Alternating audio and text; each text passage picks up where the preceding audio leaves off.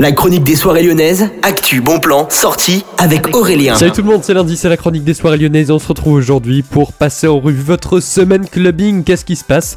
Eh bien, il n'y a que des événements au niveau de Lyon qui auront lieu ce jeudi, à commencer au niveau du Love Club avec une soirée étudiante. Ça s'appelle Exclusive Break, ça dure de 23h à 5h et je vous conseille de réserver, c'est déjà très vite parti.